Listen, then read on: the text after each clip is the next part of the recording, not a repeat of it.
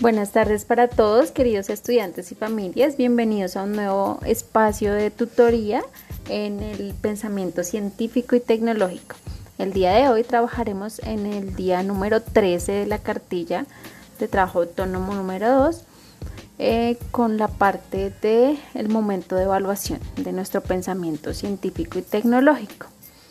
Esto significa que con las actividades de hoy damos por finalizado el trabajo del pensamiento científico y tecnológico en esta cartilla, por lo cual ya pueden hacer sus envíos eh, a través de Classroom, van a encontrar creada la tarea o a través de correo electrónico que se encuentra en, la, en las páginas iniciales de la cartilla.